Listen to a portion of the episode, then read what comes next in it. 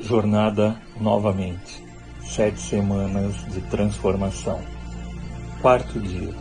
O poder para vencer o medo. 2 Timóteo, capítulo 1, versículo 7, nos diz: Pois Deus não nos deu espírito de covardia, mas de poder, de amor e de equilíbrio. Todos atravessamos momentos de dúvidas quando as nossas certezas desaparecem e o que resta são mais perguntas do que respostas. Nesses momentos nós sentimos medo, olhamos o futuro e nos enchemos de preocupações. Vemos situações difíceis e não sabemos como passar por elas. Mas existe uma maneira de nós lidarmos com isso.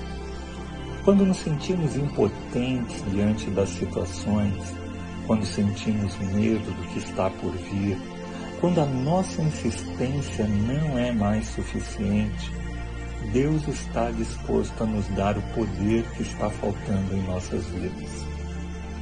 A capacidade para enfrentar o medo não vem de nós mesmos, mas vem de Deus.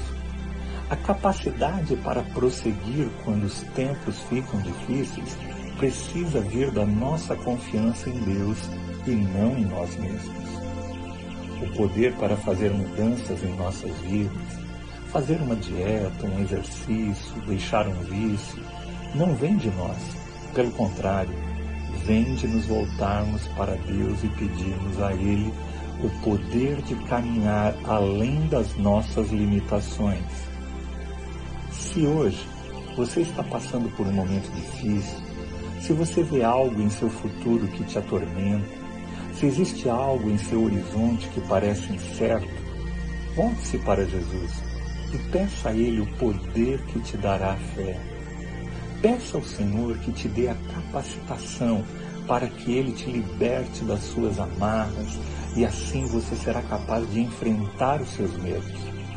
Se você está precisando ser transformado ou renovado em alguma área da sua vida, peça a Deus que te dê autodisciplina para fazer isso.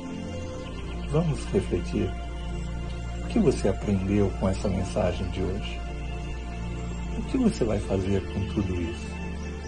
Que tal separar um tempo agora e falar com Deus sobre o que está no seu coração? Aproveite depois e compartilhe isso com outra pessoa também. Um grande abraço. Que Deus te abençoe.